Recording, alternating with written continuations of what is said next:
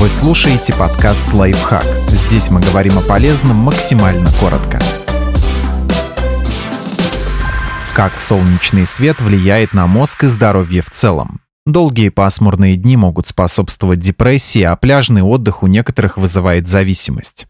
Как солнечный свет влияет на мозг? Он улучшает настроение и облегчает симптомы депрессии. Солнечный свет влияет на количество серотонина. Этот нейротрансмиттер часто называют гормоном счастья, а его недостаток наблюдают при депрессии. Все тот же серотонин является предшественником другого важного гормона – мелатонина, который отвечает за качество сна и играет важную роль в борьбе с инфекциями и воспалением. Кроме того, пребывание на ярком солнечном свету в утренние часы помогает организму быстрее начать выработку мелатонина в темное время суток и лучше засыпать. Также солнечный свет улучшает кровоснабжение, а еще поддерживает память и внимание, защищает от дефицита витамина D.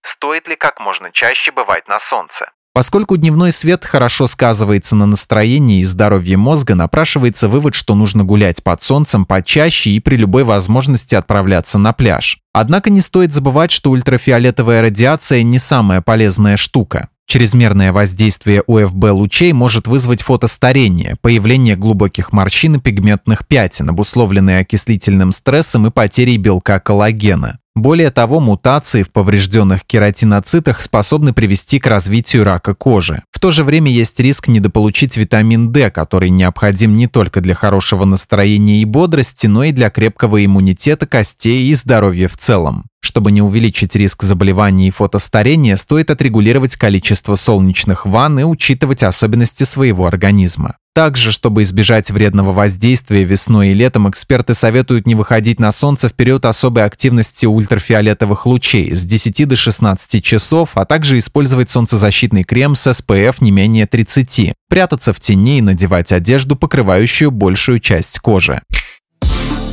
Подписывайтесь на подкаст «Лайфхак» на всех удобных платформах, ставьте ему лайки и звездочки, оставляйте комментарии. Услышимся!